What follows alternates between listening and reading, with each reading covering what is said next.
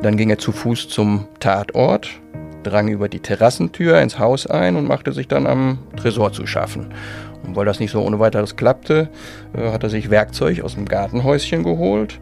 Dann wurde er von der Pensionsbesitzerin überrascht und dann ist er vermutlich in Panik geraten und hat hier mit dem Gipserbeil, das ist mal die Rede vom Hammermord, es war ein Gipserbeil, zehn Schläge auf den Kopf versetzt.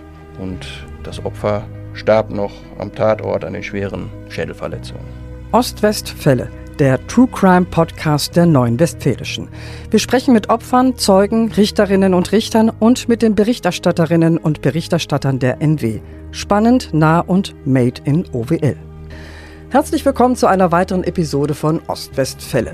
Mein Name ist Birgit Gottwald und diesmal werde ich mit dem Kollegen Maiko Haselhorst über den Hammermord von Hiddenhausen sprechen. Der hatte 2012 die kleine Gemeinde im Kreis Herford bis ins Mark erschüttert. Am 2. August findet Dieter R., seine Frau Inge, tot im Büro ihrer kleinen Pension, erschlagen mit einem Hammer. Die Ermittler haben schnell einen Hauptverdächtigen, den ehemaligen Gast Dieter L., im Prozess zählt dann jedes Indiz, um den Täter zu überführen. Aber erstmal, hallo Maiko, schön, dass du ins Studio gekommen bist. Hallo Birgit. Maiko, du warst damals Online-Beauftragter der Neuen Westfälischen in Herford und hast den Fall von Anfang an eng begleitet. Das ist richtig.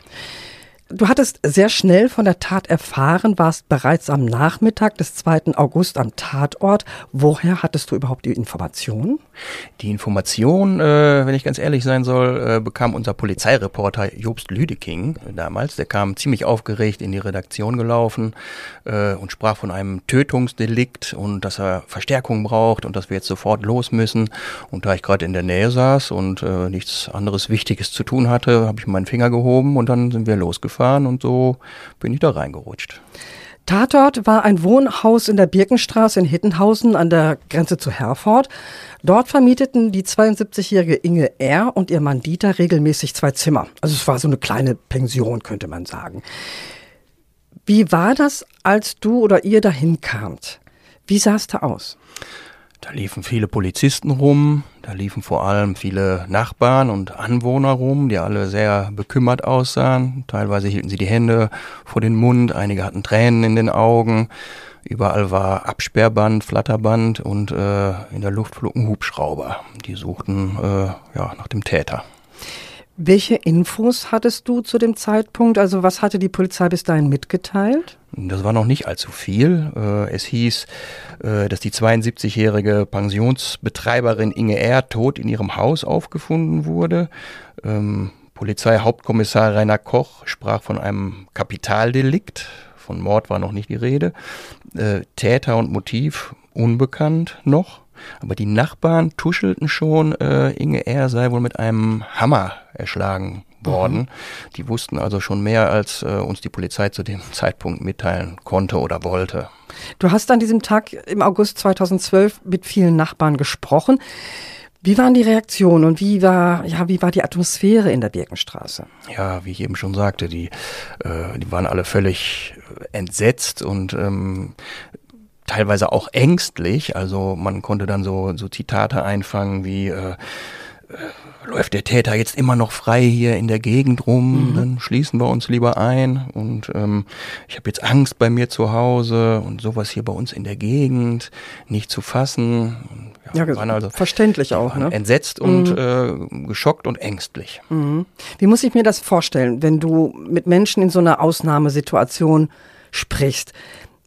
Wie reagieren die normalerweise? Also sind die froh, endlich alles loszuwerden oder blocken die ab? Du sagtest, viele waren ängstlich. Das ist richtig. Erstaunlicherweise haben die sehr offen äh, mit mir über ihre Gefühle und Ängste gesprochen. Das äh, hat mich damals schon gewundert und das wundert mich im, im Rückblick eigentlich noch mehr.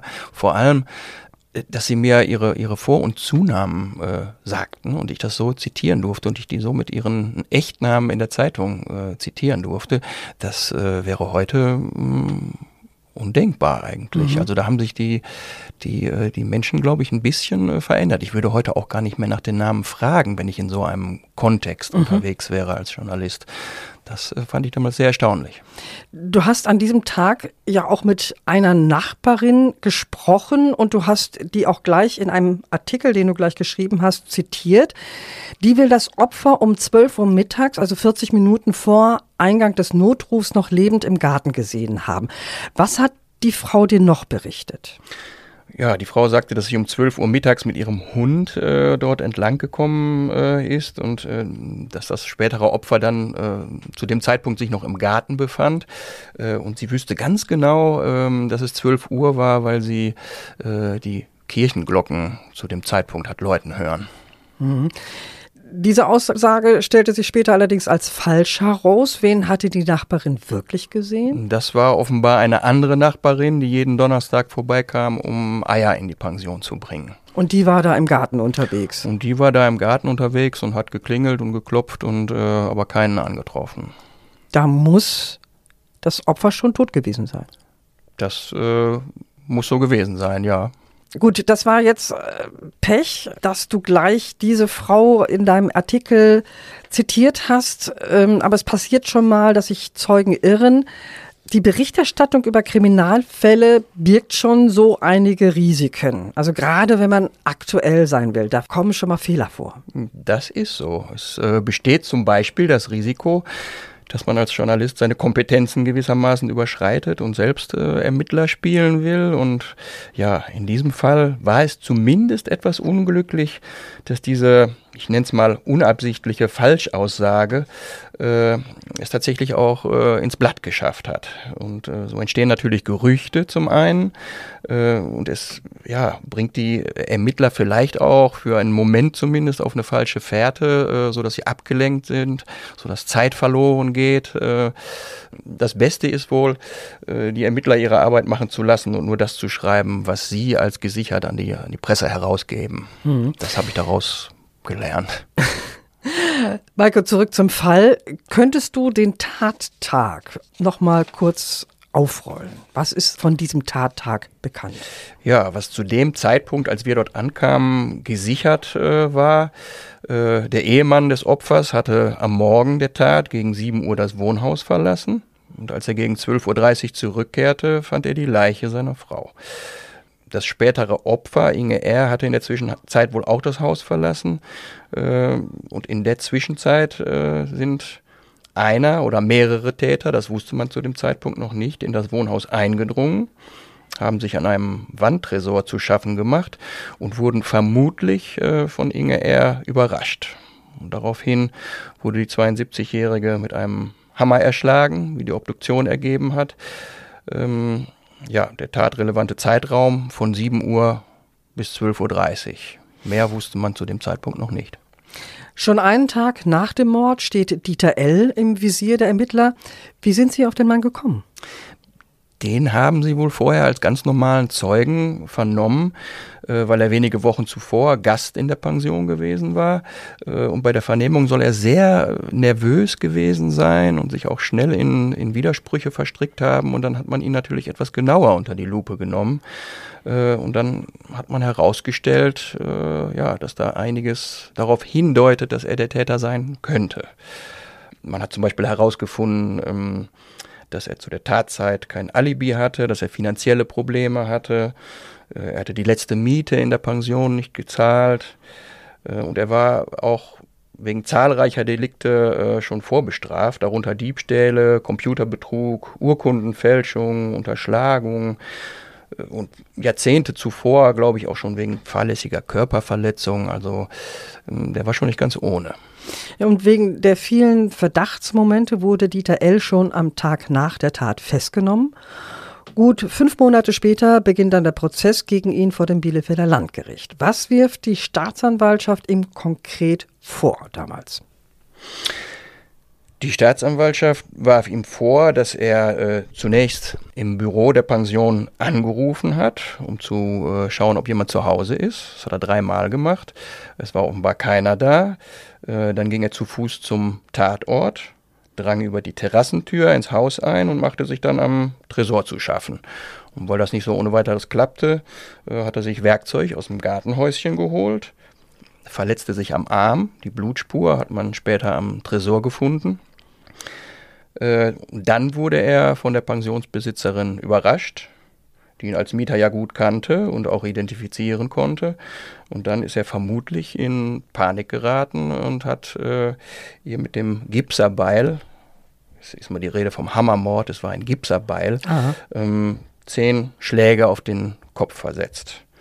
Und ja, das Opfer starb noch am Tatort an den schweren Schädelverletzungen. Dieter R., also der Ehemann des Opfers, sagte als Zeuge vor Gericht aus.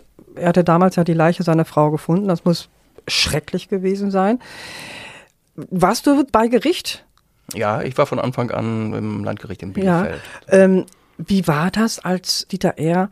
seine Aussage machte? An was kannst du dich da erinnern? Dass er die ganze Zeit mit seinen Tränen gekämpft hat und äh, ihm die Stimme äh, ja immer wieder wegbrach. Und ähm, ja, das war schon sehr emotional für alle Anwesenden, glaube ich. Für mich auf jeden Fall auch. Und wie war das mit dem Angeklagten? Wie gab der sich vor Gericht? Hm, ganz anders. Also beim Betreten des Saals erstmal kein Versuch, sein Gesicht vor den Pressefotografen und vor den Kamerateams zu verbergen, zeigte äußerlich überhaupt keine Regung, vermied aber jeden Blickkontakt mit dem Ehemann. Ähm, also ein gewisses Schamgefühl war womöglich doch schon da. Ähm, und er bestritt auch im späteren Prozess immer noch die Tat und äh, hatte auch bis zu dem Zeitpunkt äh, noch, ähm, noch gar keine Aussage gemacht, vom, vom Zeitpunkt der Festnahme bis dahin. Also der war sehr, sehr, wie soll ich sagen, teilnahmslos, würde ich fast sagen. Und wie war allgemein die Atmosphäre im Gerichtssaal? Bedrückend. Es waren ja auch Angehörige da, aber auch die Pressevertreter, die, äh, für, ja, für, für die ist das auch nichts, nichts Alltägliches. Also das war schon eine, eine sehr äh, gedämpfte Stimmung da. Dieter L. hatte ja bis dahin die Aussage verweigert, doch schließlich spricht er doch und erzählt vor Gericht aus seinem Leben. Wie hat er sich dargestellt? Also eigentlich immer als Opfer. Ich kann das mal so ein bisschen äh, aus seinem Lebenslauf äh, erzählen was er da so von sich erzählt hat. Also man hat das Gefühl, das gefiel ihm auch, dass er von sich äh, so ein bisschen erzählen konnte. Da wurde er tatsächlich etwas gesprächiger. Er erzählte, äh, dass er 1968 in Riedberg geboren wurde, äh, wuchs in Kaunitz aus. Sein Vater vom Beruf Maurer war Alkoholiker und schlug manchmal zu, wie er es ausdrückte. Äh, seine Mutter, eine gelernte Näherin, sei eine herzensgute Frau gewesen. Die Familie habe so wenig Geld gehabt, dass es manchmal nichts zu essen gab. Das Verhältnis zu seinen zwei Geschwistern sei immer schlecht gewesen. Kontakt gäbe es schon seit vielen Jahren nicht mehr. Ähm, Schule und Beruf war wohl auch eine einzige Pleite. Also der Grundschule war ja nicht gewachsen. Dann kam er in die Sonderschule. Die verließ er mit 15. Nach dem Wehrdienst machte er eine Ausbildung zum Berufskraftfahrer ein Job, in dem er viele Jahre arbeitete.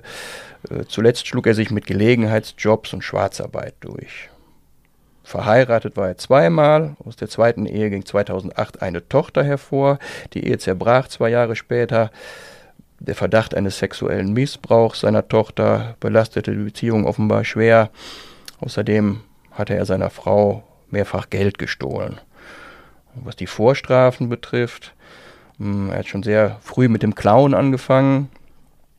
Delikte von Körperverletzung bis Betrug kamen hinzu.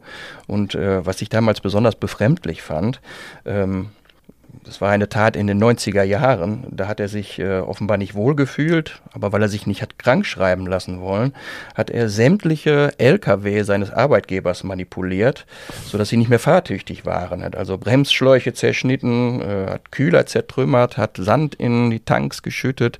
Äh, das fand ich damals auch schon ziemlich schräg, muss ich sagen. Das hört sich sehr schräg an. Maiko, im Verlauf des Prozesses wurden ja viele Zeuginnen und Zeugen gehört und es wurden Indizien gesammelt. Was kam da alles so zusammen? Ja, da war zum einen die Blutspur am Tresor, die gehörte zu Dieter L., das stand fest. Seine Handydaten zeigten, dass er zur Tatzeit im Bereich der Pension war. Dann gab es diese drei Testanrufe im Büro der Pension, mit denen er kurz vor der Tat hatte feststellen wollen, ob äh, jemand in der Pension ist oder ob er ungehindert einbrechen könnte. Ähm, dann gab es die Mietschulden und die weiteren finanziellen Probleme.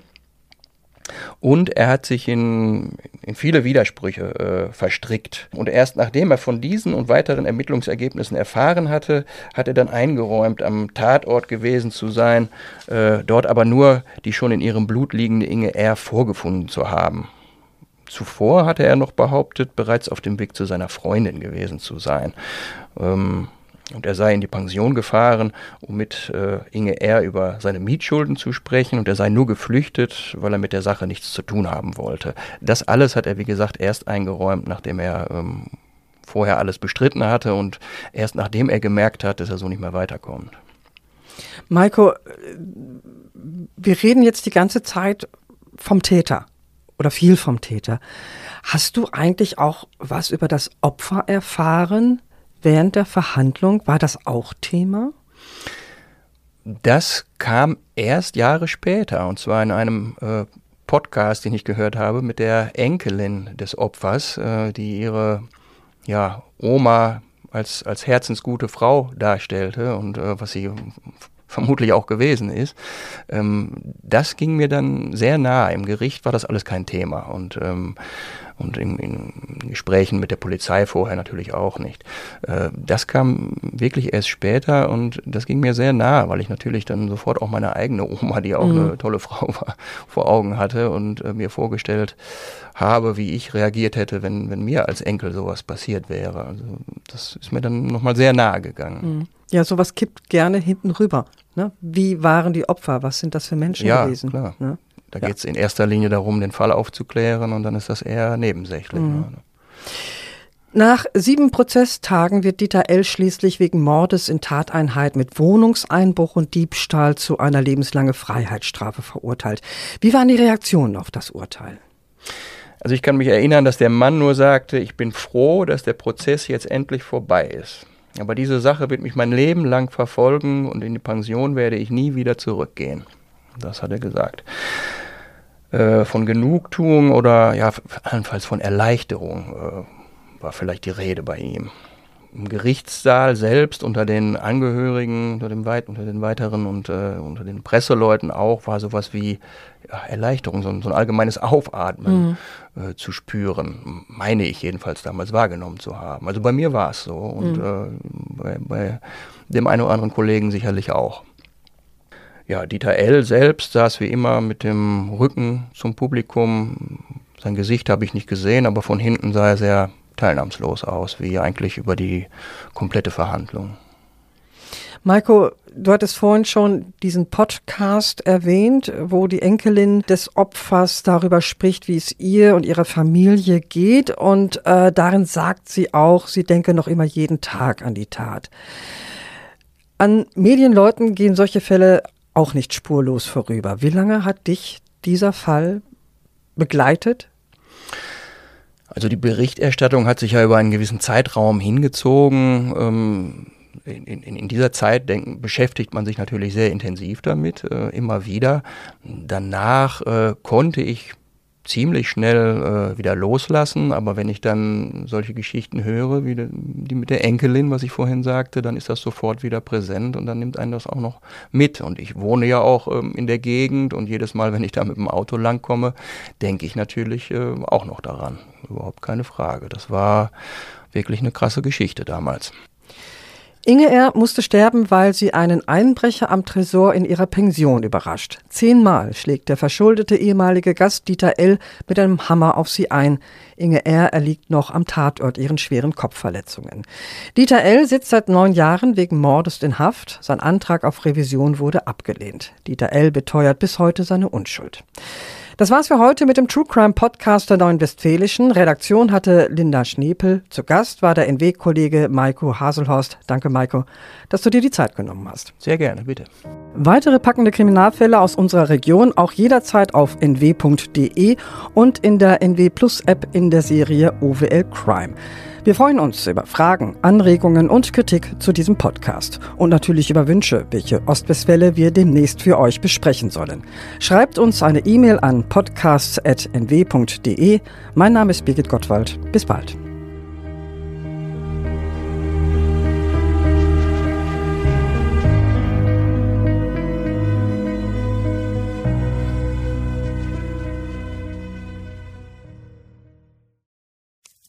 Wenn es Nacht wird, kommen zwei tiefe Stimmen in deinen Podcast-Player, um dich mit ihren Geschichten ins Bett zu bringen.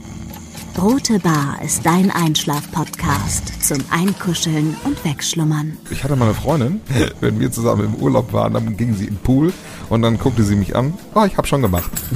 Ah. Dann ins Meer. Oh, ich habe schon gemacht. Und die machte immer direkt überall ins Wasser rein.